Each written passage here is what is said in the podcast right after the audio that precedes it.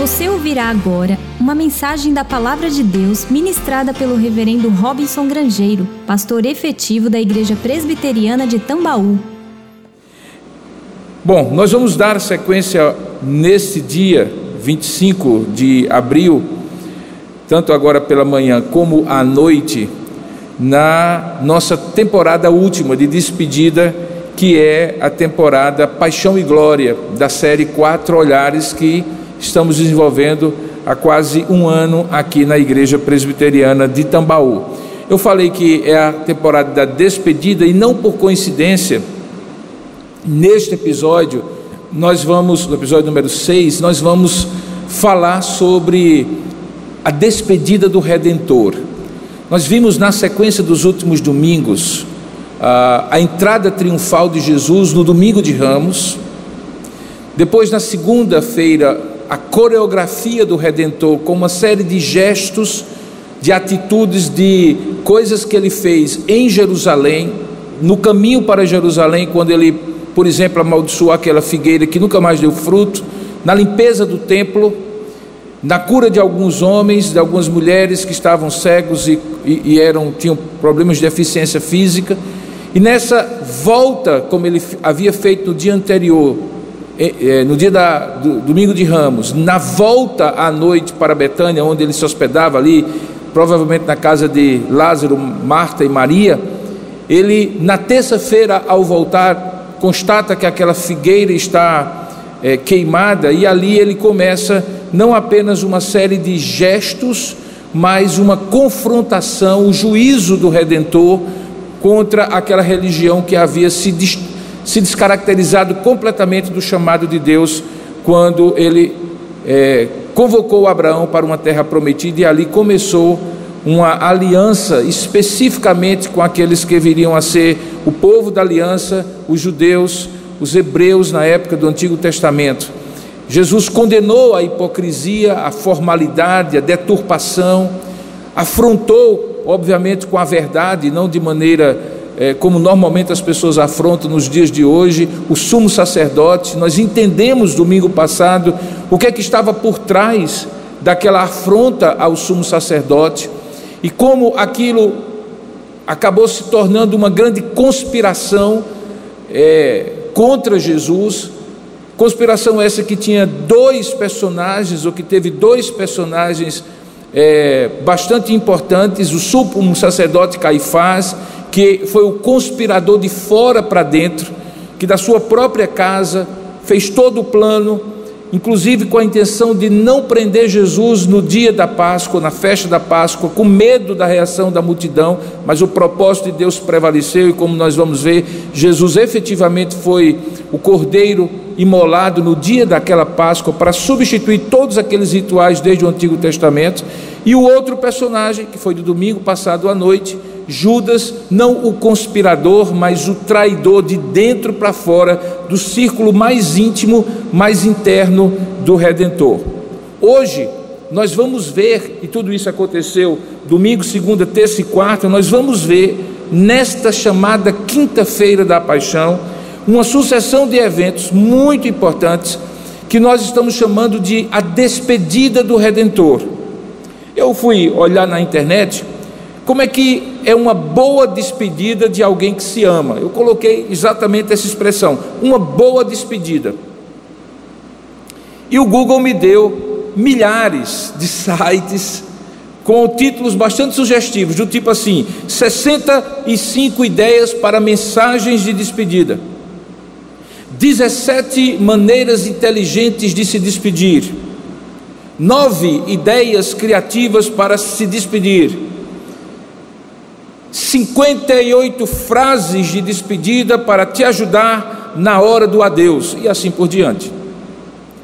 E eu achei interessante que todas elas, obviamente, pressupõem que despedir-se de alguém seja algo que envolve sentimentos contraditórios. Há uma sensação de perda natural que envolve tristeza, saudade, angústia muitas vezes porque o convívio da pessoa com quem você está se despedindo ou de quem você está se despedindo era bem visto, era bom, fazia bem tanto para ele, possivelmente, como para você que sente a dor da perda, da despedida. Jesus também teve um momento de despedida dos seus discípulos. Na verdade, nós poderíamos falar vários momentos de despedida, tanto em vida como depois de ter morrido e ressuscitado, o que o torna de certa maneira, uma despedida, ou que torna uma despedida completamente diferente, porque todos nós nos pedimos enquanto temos vida, mas Jesus continuou tendo vida mesmo de, depois de morto, quando ele ressuscitou e hoje é assunto aos céus. Talvez o primeiro momento em que Jesus começa a se despedir dos seus discípulos acontece em Mateus capítulo 16. E eu digo quando ele começa a despedir-se claramente dos seus discípulos. Lembra que ele pergunta aos seus discípulos: o que, é que as multidões dizem que o filho do homem é? E eles respondem uma série de, de respostas relacionando Jesus com algum dos profetas. E ele então se vira para os seus discípulos e diz: Tu e vós, quem dizeis que eu sou? E aí acontece aquela chamada confissão petrina. Pedro toma a frente e diz: Tu és o Cristo, o Filho de Deus vivo. Ato contínuo, Jesus diz: Pois eu edificarei a minha igreja e as portas do inferno não prevalecerão contra ela. E então, lá no capítulo 16, verso 21, Mateus registra o seguinte: que desde aquele tempo, Jesus começou a dizer ou a mostrar claramente a seus discípulos que era necessário que ele fosse a Jerusalém e sofresse muitas coisas por parte dos anciãos e principais sacerdotes e escribas, e fosse morto e ressuscitasse ao terceiro dia. Eu chamo a sua atenção para o advérbio de modo claramente. Jesus começou a dizer claramente. Por quê? Porque antes Jesus já havia com algumas expressões veladas preparando, vinha preparando os seus discípulos, predizendo a sua morte e, e ressurreição. Para ficar somente no livro de Mateus, um dos olhares, se você for lá a Mateus capítulo 9, verso 15, Jesus, por exemplo, usa a analogia de um noivo que se despede dos seus convidados. Diz assim: Respondeu-lhe Jesus: Podem acaso estar tristes os convidados para o casamento, enquanto o noivo está com eles na cerimônia?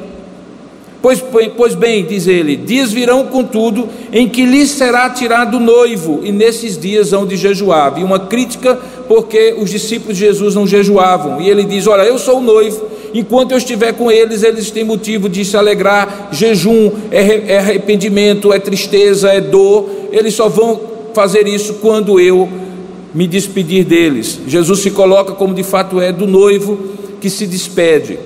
Ah, no texto de Mateus, capítulo 12, verso 39 e 40, ele usa agora uma nova analogia velada para que aqueles que entendessem um pouco do Antigo Testamento pudessem fazer a relação, embora muitos deles, inclusive os apóstolos, só conseguiram relacionar uma coisa com a outra depois da ressurreição.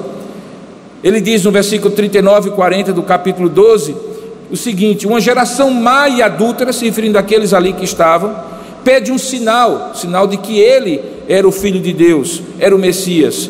Mas nenhum sinal lhe será dado, dizia Jesus, senão do profeta Jonas. Ele fazia uma alusão àquele profeta. E qual era a alusão, qual era o comparativo? Porque assim como esteve Jonas três dias e três noites no ventre do grande peixe, quem conhece a história sabe disso, Deus havia enviado é, Jonas para Nínive e ele foge para o mar e vai na direção de Tarsis, na direção oposta. E a história é conhecida até das crianças: um grande peixe engole Jonas, ele passa três dias no seu ventre, e depois o peixe o vomita na direção que ele deveria ir e que ele estava fugindo. Jesus então diz: Olha, assim como esteve Jonas três dias e três noites no ventre do grande peixe, assim o filho do homem estará três dias e três noites no coração da terra, referindo-se ao tempo que ele fica morto até ser ressuscitado no domingo. Portanto, Jesus já vinha num crescente, dando sinais de que o filho do homem seria entregue aos principais anciãos e sacerdotes. E no texto de Mateus ele diz isso claramente. No entanto, naquela quinta-feira, especialmente da semana da paixão, em que uma sucessão de eventos acontece, a marca distintiva daquele dia, assim como de outros dias, foi a coreografia, a entrada triunfal, o juízo e a traição. Aqui é a despedida do Redentor. Ela acontece ao redor de uma mesa com os seus doze apóstolos, na última Páscoa que eles celebram juntos e que vai se tornar na grande ceia do Senhor, a Santa Eucaristia. Todos os quatro olhares, Marcos, Mateus, Lucas e João, registram esse momento da quinta-feira da paixão.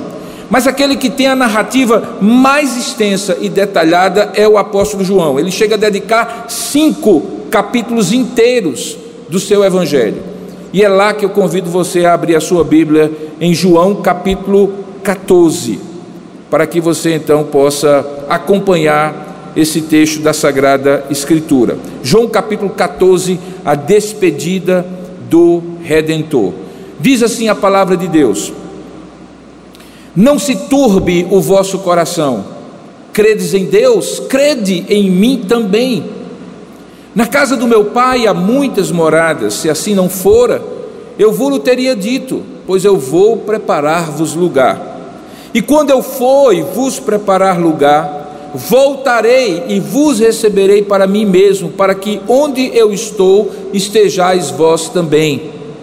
E vós sabeis o caminho para onde eu vou. Disse-lhe Tomé: Senhor, não sabemos para onde vais. Como saber o caminho? Respondeu-lhe Jesus: Eu sou o caminho, e a verdade e a vida. Ninguém vem ao Pai senão por mim. Se vós me tivesseis conhecido, conheceríeis também a meu Pai, pois desde agora o conheceis e o tendes visto. Replicou-lhe Filipe: Senhor, mostra-nos o Pai, e isso nos basta. Então Jesus lhe disse: Filipe, há tanto tempo estou convosco e não me tens conhecido? Quem me vê a mim, vê o Pai. Como dizes tu, mostra-nos o Pai? Não crês que eu estou no Pai e o Pai está em mim? As palavras que eu vos digo, não os digo por mim mesmo, mas o Pai que permanece em mim faz as suas obras. Crede-me que estou no Pai e o Pai em mim, crede, ao menos por causa das mesmas obras. Em verdade vos digo que aquele que crê em mim fará também as obras que eu faço, e outras maiores fará, porque eu vou para junto do Pai. E tudo quanto pedirdes em meu nome, isso farei, a fim de que o Pai seja glorificado no Filho. Se me pedirdes alguma coisa em meu nome, eu o farei. E se me amais, guardarás, guardareis, desculpe, os meus mandamentos. E eu rogarei ao Pai, e ele vos dará outro consolador, a fim de que esteja para sempre convosco o Espírito da Verdade, que o mundo não pode receber, porque não o vê, nem o conhece. Vós o conheceis, porque ele habita convosco e estará em vós. Eu não vos deixarei órfãos, voltarei para vós outros. Ainda por um pouco, e o mundo não me verá mais, vós, porém, me vereis porque eu vivo e vós também vivereis. Naquele dia vós conhecereis que eu estou em meu Pai, e vós em mim, e eu em vós. Aquele que tem os meus mandamentos e os guarda, esse é o que me ama, e aquele que me ama será amado por meu Pai, e eu também o amarei e me manifestarei a ele. Disse-lhe Judas, não o Iscariotes: De onde procede, Senhor, que estás para manifestar-te a nós e não ao mundo. Respondeu Jesus: Se alguém me ama, guardará a minha palavra, e meu Pai o amará, e viremos para ele e faremos nele morada. Quem não me ama não guarda meus, as minhas palavras, e a palavra que estáis ouvindo não é minha, mas do Pai que me enviou. Isso vos tenho dito, estando ainda convosco.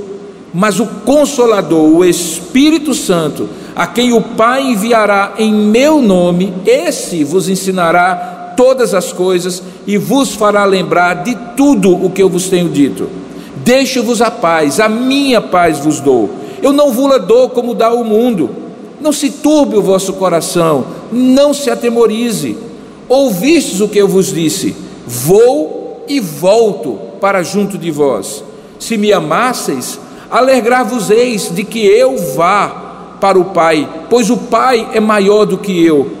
Disse-vos agora antes que aconteça, para que quando acontecer, vós creais. Eu já não falarei muito convosco, porque aí vem o príncipe do mundo e ele nada tem em mim. Contudo, assim eu procedo para que o mundo saiba que eu amo o Pai e que faço como o Pai me ordenou. Levantai-vos, vamos-nos daqui. Que Deus abençoe a sua palavra lida. Amém. Vamos orar juntos? Curva a sua cabeça aí onde você estiver, nos assistindo pelos canais oficiais da IP Tambaú. Esse é um momento em que nós precisamos pedir a iluminação e a graça de Deus para abrir o nosso entendimento. Ó Deus amado e querido Pai, nós rogamos nesta hora que o Senhor nos ajude, que o mesmo Espírito do qual esse texto fala, que é o teu Espírito, o próprio Deus, Deus como Pai, Deus como Filho, possa, tendo, iluminar, tendo inspirado essa Escritura, iluminar agora os nossos corações. O teu Espírito pode nos ajudar a compreender porque foi ele mesmo que colocou as ideias e as palavras na mente de João, o teu apóstolo, quando escreveu esse registro. Que o Senhor abra então o nosso entendimento e que o próprio autor desse texto nos diga o que ele quis dizer nesta manhã para a nossa edificação, usando esse texto que ele mesmo inspirou e que nós agora lemos e esperamos em Deus, no Senhor, que fale ao nosso coração. Nós oramos assim então, ó Pai, em nome e para a glória de Jesus. Amém. Os quatro olhares, Marcos, Mateus, Lucas e João, todos eles narram este dia, que acontece no cenáculo, uma espécie de, de lugar mais alto, aposento mais alto de uma casa em Jerusalém, onde Jesus celebra aquela ceia dentro da cidade. Os quatro olhares, de maneiras diferentes, contam que depois daquela ceia, Jesus sai da cidade, cruza o vale do ribeiro de Cedron que separava Jerusalém do Monte das Oliveiras, o mesmo vale onde ele havia cruzado várias vezes nos dias anteriores, vindo de Betânia para Jerusalém e voltando à noite. E então ele sobe para passar aquela noite no jardim das oliveiras, que naquela noite se transformaria no jardim de Getsemane, de dor e de sofrimento. Antes, porém, João, de maneira muito específica, conta os detalhes do que aconteceu e, particularmente, as falas do que, do que foram ditas naquele momento. Os outros evangelistas tendem a narrar esse texto numa única porção e aquilo que nós, ou esse episódio, naquele, numa única porção de texto, e aquela última frase que eu acabei de ler, levantai-vos e vamos-nos daqui, dá início a uma sucessão de eventos que são contados por Mateus, Marcos e Lucas com nuances, poucos nuances diferentes. Mas João é como se ele contasse nesse capítulo 14 os diálogos que acontecem naquele momento que nós não sabemos precisar muito bem se aconteceram durante a refeição, um pouco antes, na parte final da refeição, na parte inicial, mas certamente aconteceram como acontece numa refeição em que bocados de comida e diálogos acontecem. E assim aconteceu com Jesus e os seus discípulos. No capítulo anterior, já havia João registrado aquela chamada cerimônia do lava-pés, sobre a qual eu já preguei nesses últimos dias, em que Jesus prepara aqueles discípulos para o exercício da humildade, mas também adverte na sequência de que entre eles havia um traidor. Perceba que tudo isso envolve aquele momento, num momento de fortes emoções, como toda despedida tem. E nessas fortes emoções, João registra o diálogo a partir de três perguntas que são feitas. A primeira delas de Tomé, quando ele pergunta: Senhor, não sabemos para onde vais, como saber o caminho? A segunda, de Filipe, que na verdade, mais do que uma pergunta, é um pedido, quando ele diz: Senhor, mostra-nos o Pai e isto nos basta. E a terceira, de Judas, que não é Iscariotes, mas Judas Tadeu, Judas o gêmeo, um dos discípulos e apóstolos de Jesus, que ele pergunte, pergunta finalmente: "De onde procede, Senhor, que estás para manifestar-te a nós e não ao mundo?"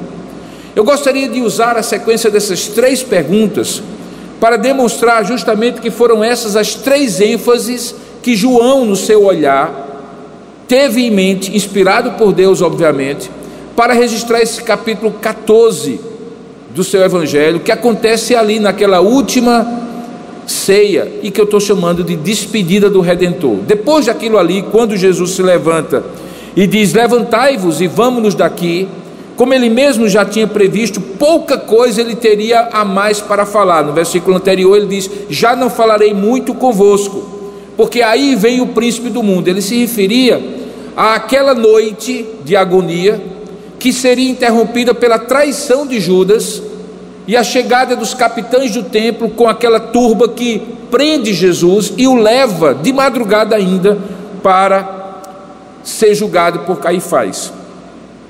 Esse príncipe do mundo, obviamente, se refere a Satanás, porque Jesus diz: Ele nada tem em mim. Então, antes que isso aconteça, que ele sai daquele cenáculo, João, o discípulo mais próximo de Jesus, aquele sobre, sobre o ombro de quem, é, o, o, sobre o ombro de Jesus, ele inclinou a sua cabeça, narra essa história como um verdadeiro insider, alguém que está dentro do, da narrativa, com muitos detalhes. E é ele que registra essas três perguntas. A primeira de Tomé, como saber o caminho. A segunda de Filipe, mostre-nos o Pai. E a terceira de Judas Tadeu, falando sobre como é que o Senhor vai manifestar-se a nós e não ao mundo. No entanto, perceba que o texto começa com uma exortação consoladora de Jesus, dizendo: Não se turbe, não se angustie o vosso coração, porque se vocês creem em Deus, creiam agora também em mim. E Jesus então fala que ele haveria de ir para o Pai, para construir muitas moradas, e essa morada, que é obviamente o céu, estaria sendo preparada para que quando ele voltasse, e aí ele já prevê a sua volta, ele também pudesse receber nelas os seus para um lugar é, eterno. Ele diz nessas seguintes palavras: Na casa do meu pai há muitas moradas, se assim não for, eu vou teria dito: há lugar para todos vocês, pois eu vou preparar-vos lugar, e quando eu for e vos preparar lugar, voltarei, ele refere-se à segunda vinda, e receberei para mim mesmo, para que onde eu estou estejais vós também, e vós sabeis o caminho para onde eu vou. É nesta hora, quando ele fala do caminho para onde ele vai, que Tomé, que depois iria ficar notável na história como o sujeito que não creu em Cristo ressuscitado, porque não viu, até que viu, ou melhor, ele não creu, até que viu as marcas do lado, nos pés e nas mãos de Jesus. Ele então pergunta: Senhor, não sabemos para onde vais, como saber o caminho? Veja, a, a ideia de caminho é a ideia de uma continuidade, concorda comigo? Quando eu estou parado no lugar, é um ponto, não é um caminho quando eu me desloco do caminho daqui para o meu gabinete pastoral, é um caminho. Quando eu pego um voo e viajo três horas e meia para São Paulo, é um caminho aéreo, mas é um caminho. Portanto, tem uma sequência de um ponto de partida e de um ponto de chegada. Mas o caminho também, por causa justamente disso, é uma metáfora para a vida. Ah, quando se fala do caminho da vida, está se falando da existência.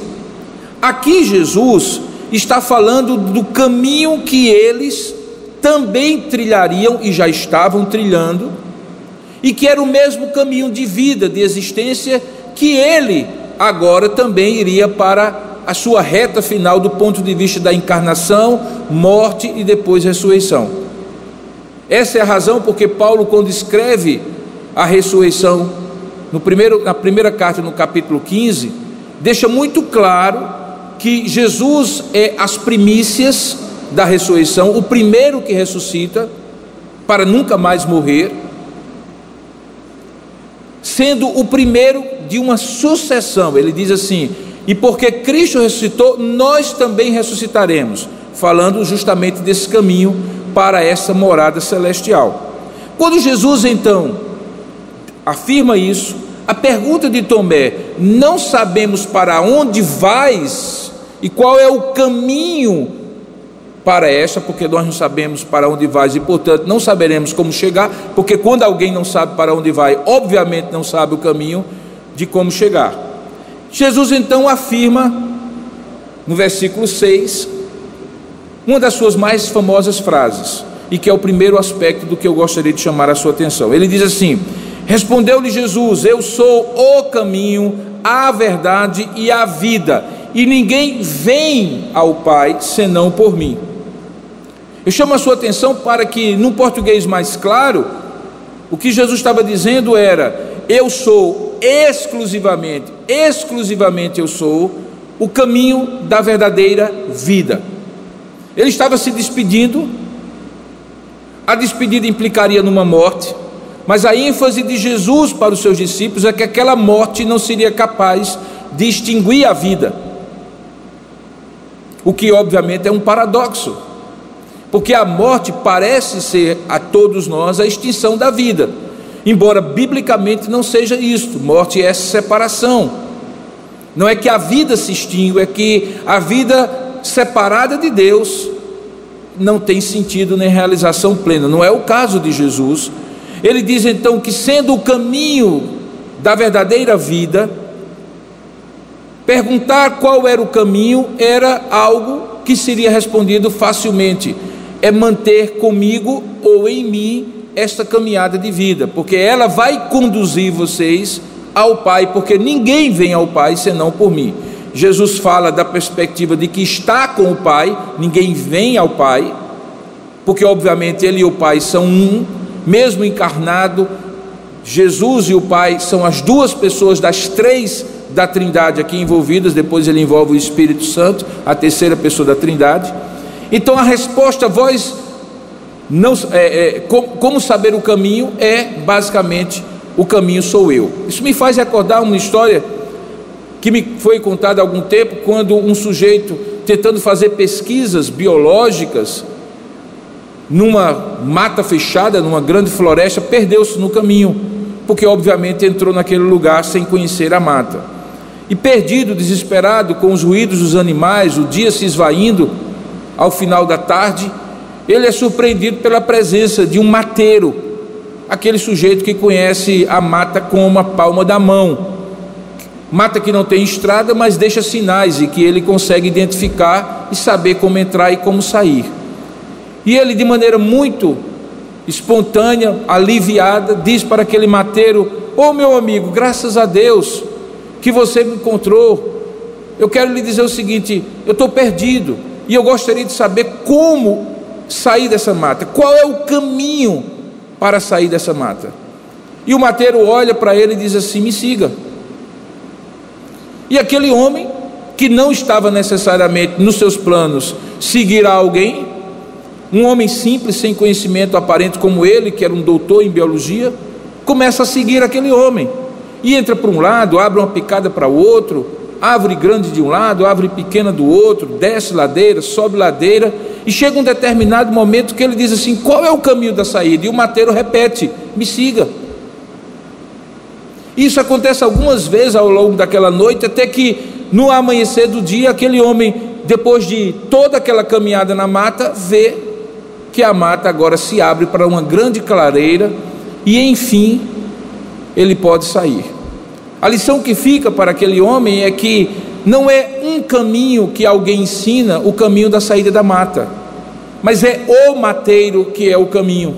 Jesus está dizendo basicamente isso: eu sou o caminho, eu sou a existência plena, eu sou a verdadeira vida. E mesmo que daqui a pouco vocês me vejam mortos, saibam, eu sei para onde estou indo, a casa do meu pai há muitas moradas, e vocês também sabem. E se vocês querem saber o caminho, porque Tomé, você disse que não sabe qual é o caminho, eu sou o caminho. Me sigam, me sigam na mata. É justamente isso que depois Jesus vai detalhando nos versículos seguintes, quando diz assim: Se vós me tivesseis conhecido, e lembra que conhecer não é saber, é conviver, é experimentar, é ser transformado por aquilo que se conhece. vocês também conheceriam a meu Pai. Mas na verdade, desde agora vocês o têm conhecido e o tendes visto. E aí Jesus entra na segunda parte do seu discurso de despedida para aqueles homens.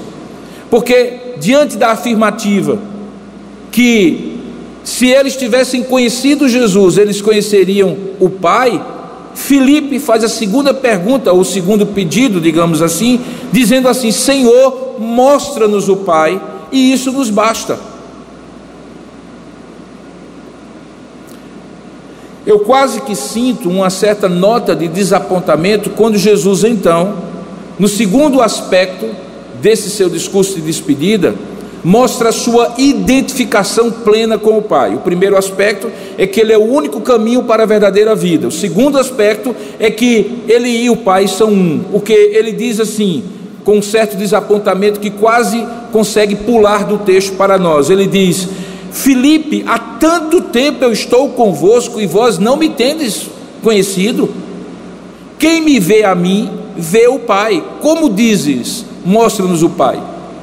E aí Jesus desenvolve argumentos para mostrar que, se de fato Filipe e os seus discípulos tivessem conhecido a Ele, não apenas sido informados, não apenas sido impressionados pelos milagres, sinais e prodígios que Ele fez, não apenas tendo se admirado pelos discursos que Jesus fez, pelos sermões que Ele pregou, não apenas impactado pela proposta transformadora do seu evangelho, se eles tivessem já naquele momento tido essa experiência, eles perceberiam. Veja, o primeiro argumento que Jesus usa é que ele e o Pai são um e quem vê ao Pai vê a ele, porque as obras que ele faz são as mesmas obras que o Pai fez e continua fazendo. Ele diz assim: Não crês que eu estou no Pai e que o Pai está em mim? As palavras que eu vos digo, não as digo para mim mesmo, mas o Pai que permanece em mim faz as suas obras. Ele está falando dessa relação entre coerência do que se fala e coerência do que se faz. Ele diz: da mesma maneira como o Pai é coerente, de modo que as suas palavras se concretizam nas obras que ele faz, eu tenho demonstrado essa coerência. Que as palavras que eu prego, que eu falo, que não vêm de mim, vêm do Pai são coerentes com as obras que eu faço, que também não vem de mim, mas vem do Pai. E ele desenvolve isso. Ele diz: Crede-me então, Felipe, que eu estou no Pai e o Pai em mim, crede ao menos por causa das mesmas obras. Jesus está usando o argumento de que contra fatos não há evidências. Isso, inclusive, já havia sido reconhecido por outros. Alguns se dirigiam a Jesus e diziam assim: Senhor, nós sabemos que tu vens do, de, do Pai porque ninguém que não venha do Pai faz as obras que tu tens feito. Portanto, as obras eram os fatos incontestáveis que Jesus e o Pai eram um só, porque as obras eram as mesmas. Ele continua dizendo: em verdade, em verdade vos digo que aquele que crê em mim fará também as obras que eu faço, e outras maiores farás, porque eu vou para junto do Pai. Não somente as minhas obras são as obras do Pai, mas uma vez crendo em mim, as suas obras, Felipe, no futuro, quando eu estiver com o Pai, também serão as obras do Pai.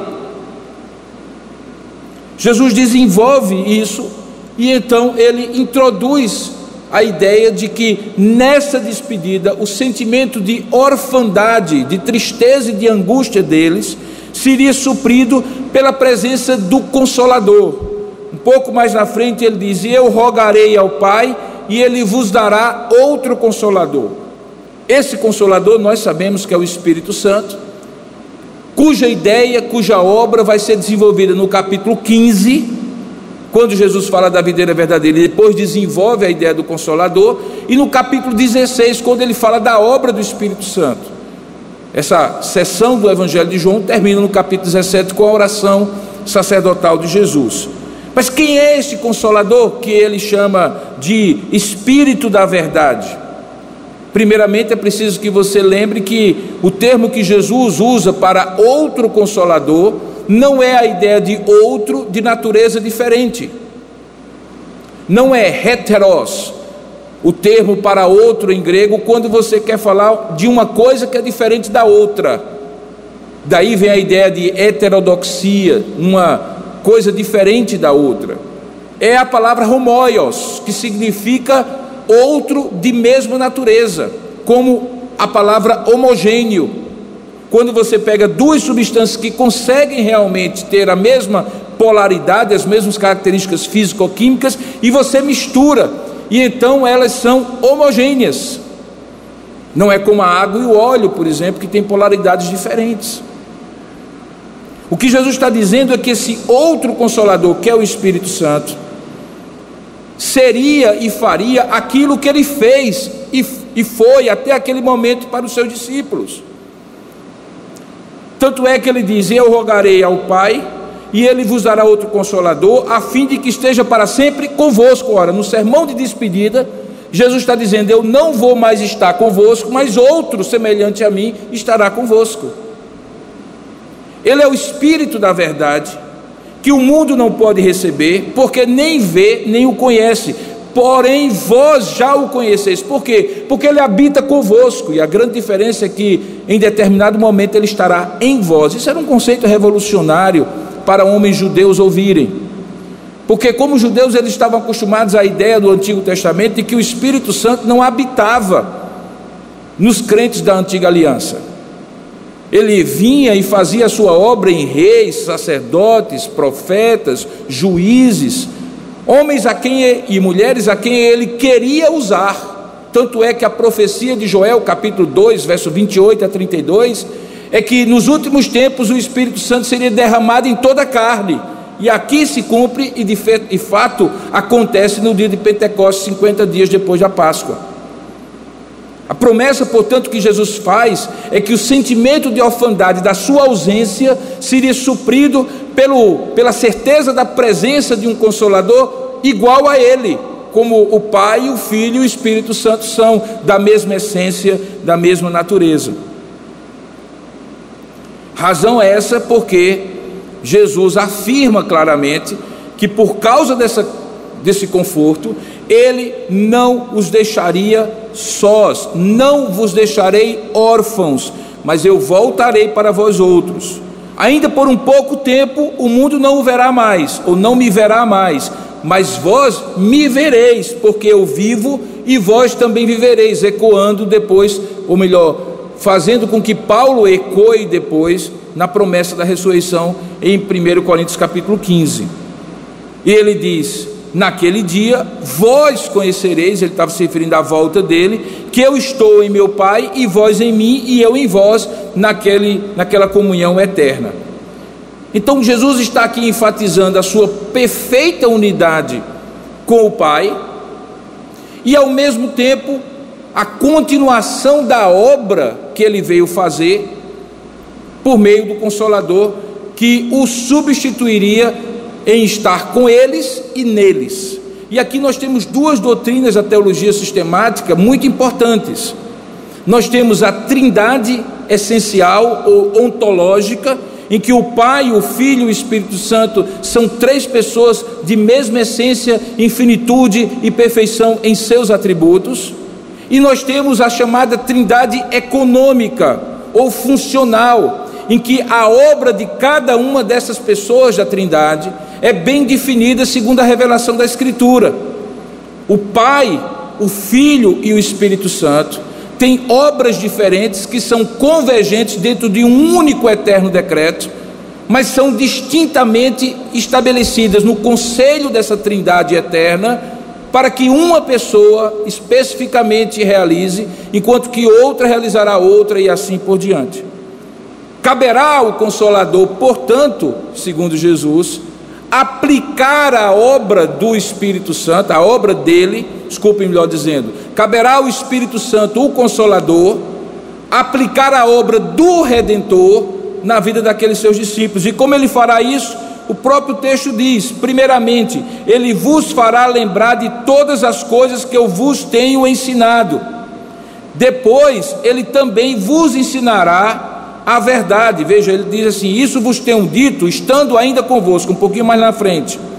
Mas o Consolador, o Espírito Santo, a quem o Pai enviará em meu nome, esse vos ensinará todas as coisas e vos fará lembrar de tudo que eu vos tenho dito. Continuará a minha obra quando eu já estiver com o Pai.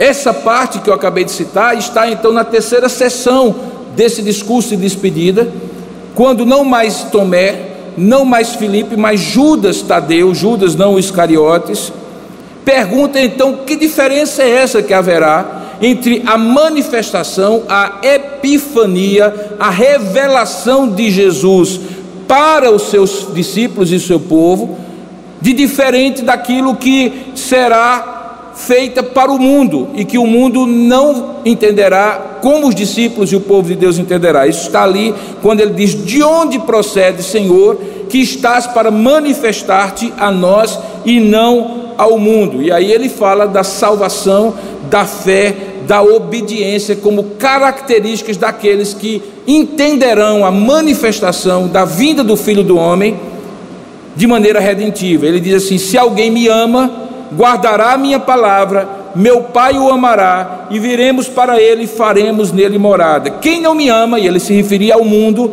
não guarda as minhas palavras, e a palavra, pois a palavra que estás ouvindo é minha, não é minha, desculpe, mas do Pai que me enviou. E isso eu vos tenho dito ainda convosco. Mas quando eu não estiver convosco, outro consolador, o Espírito Santo, a quem o Pai enviará em meu nome, esse vos ensinará todas as coisas e vos fará lembrar de tudo que eu vos tenho dito. Baseado nisso, no primeiro aspecto, decorrente da pergunta: qual é o caminho? Feita por, Filipe, por Tomé, Jesus responde: o caminho da verdadeira vida é estar em mim e caminhar comigo, mesmo quando eu não estiver com vocês. E para isso, vocês não ficarão órfãos. O Espírito Santo estará convosco, como já está, mas estará em vós. Ele vos fará lembrar todas as coisas que eu vos tenho ensinado e vos guiará toda a verdade, como complemento da minha obra que cabe a ele fazer enquanto eu estiver com o Pai. E consequentemente, em último lugar, quando isso acontecer, ficará claro que a revelação que eu tenho para os meus difere da revelação de juízo que o mundo receberá. Por isso, a Judas Tadeu, ele responde dizendo que se alguém me ama, guardará a minha palavra, meu Pai o amará e, e viremos para ele e faremos nele morada. Mas quem não me ama, não guarda as minhas palavras, e a palavra que vocês estão ouvindo não é minha, mas do Pai que me enviou, e isso eu vos tenho dito ainda estando convosco.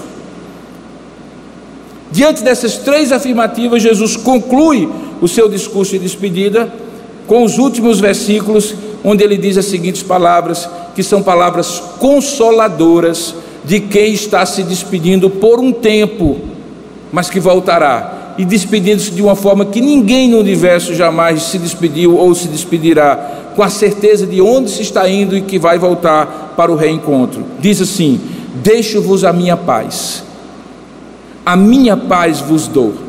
E ele faz a distinção: eu não a dou como dá o mundo. Por isso, não se angustie, ele repete a primeira expressão do primeiro versículo: não se angustie, não se turbe o vosso coração, nem se atemorize, pois a esperança é o que eu vos tenho dito: eu vou, mas eu volto para junto de vós. E se vocês me amam, então se alegrem de que eu vá para o Pai pois o Pai é maior do que eu, foi dele que eu vim e para ele eu voltarei. E eu digo essas coisas agora, para que quando acontecer vocês creiam, vocês vejam o que eu havia dito. E eu já não falarei mais muito convosco, porque vem aí o príncipe deste mundo, ele nada tem em mim. Contudo, assim procedo para que o mundo saiba que eu amo o Pai e que eu faço como o Pai me ordenou. E aí ele diz: Vamos, levante-se, vamos daqui. A despedida do Redentor, portanto, é uma despedida cheia de sentimentos diferentes daqueles sentimentos de uma despedida qualquer. Ainda que estejam ali presentes aqueles sentimentos de tristeza, de angústia e de orfandade, de desamparo natural quando pessoas se amam e se despedem uma das outras. O que havia ali era uma profunda certeza da parte de Jesus manifestada aos seus discípulos que tudo aquilo estava sob controle. E quando você se despede de alguém, mas sabe que aquilo está sob o controle, seja ele qual for, de uma certa previsibilidade, a angústia é retirada do coração. No caso aqui, o controle era absoluto, porque ele era o Senhor do tempo, como é, e da história. Ele sabia e podia afirmar, como ele afirmou: Eu vou, mas volto. Eu estou indo para preparar lugar, e enquanto eu estiver com o Pai, eis aí o Consolador ele completará a obra que eu comecei. Ao mesmo tempo, aquela despedida é cheia de encorajamento baseado nesta relação que é eterna do Pai, do Filho e do Espírito Santo. Grande parte das propostas de esperança otimista dos dias de hoje é por leitura de circunstâncias e de, de análise de cenários, todos eles volúveis, passageiros, que não dão substância alguma de segurança. Quem poderia prever ao final do ano de 2019 que nós passaríamos por tudo isso? E quem que pode prever hoje que está prestes a acabar? Ninguém. Mas quando a nossa esperança está firmada naquele que controla todas as coisas,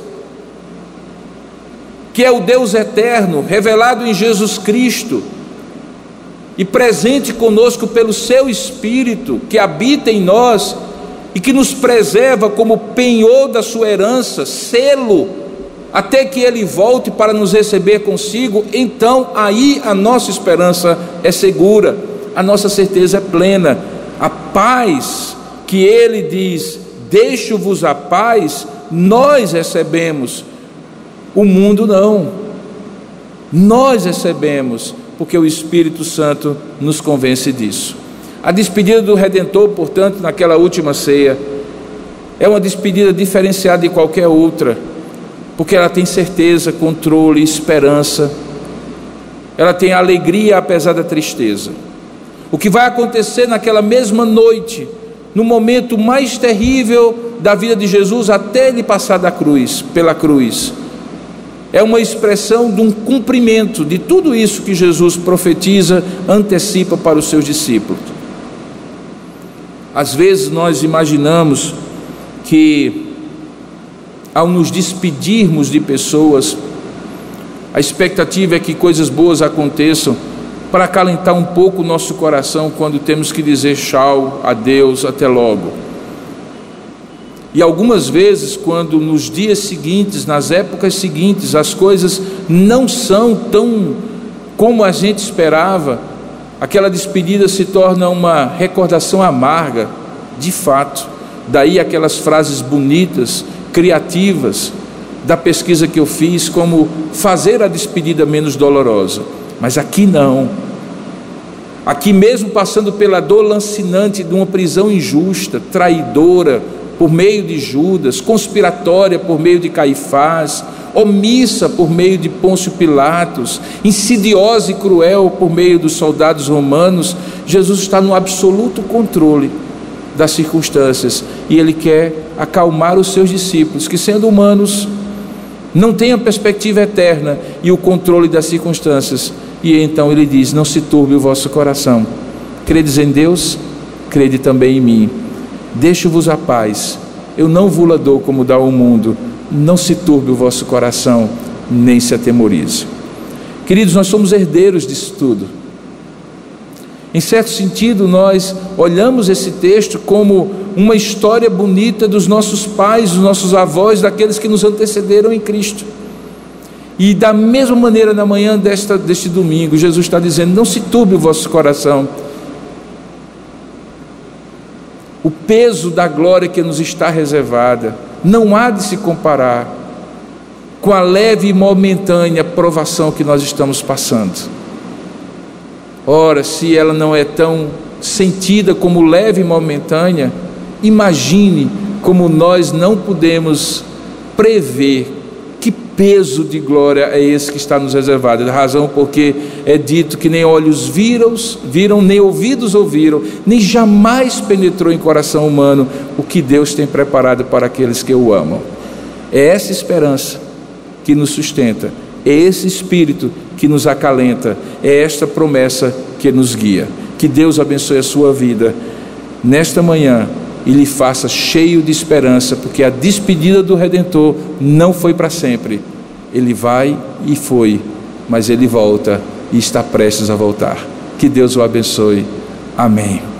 Ó Deus amado e querido Pai, acalenta-nos com esta certeza. Faz-nos ouvir, não se turbe o vosso coração, credes em Deus, crede também em mim. Faz-nos lembrar, deixo-vos a paz, a minha paz vos dou, eu não vou-la dou como dá o mundo. Faz-nos lembrar nesses tempos difíceis, dessa travessia desafiadora da pandemia na qual estamos, que quando faltarem motivos para a esperança, para a paz, perturbadora seja a circunstância que a, a corrompa como paz que o Senhor já nos deu em Cristo, que esta renovação de promessas lembradas pelo teu Espírito, como é obra dele, como consolador, faz ao nosso coração, elas nos tragam paz, esperança, serenidade diante das circunstâncias. Nada foge ao teu controle. Ministra isso ao coração daqueles que ouviram e que ouvirão esta palavra. E agora despede-nos com a bênção do Senhor, o Pai, o Filho e o Espírito Santo. Que a graça do nosso Senhor e Salvador Jesus Cristo, o amor do nosso Deus e bendito Pai, o poder, a comunhão e a consolação do Santo Espírito de Deus repouse sobre sua vida, meu irmão, minha irmã, e sobre todo o povo de Deus na face da terra, desde agora e para todo sempre. Amém. Você encontrará mensagens como esta, além de outros conteúdos e informações, nos canais oficiais da Igreja Presbiteriana de Tambaú, no Facebook, Instagram e YouTube. Deus abençoe sua vida.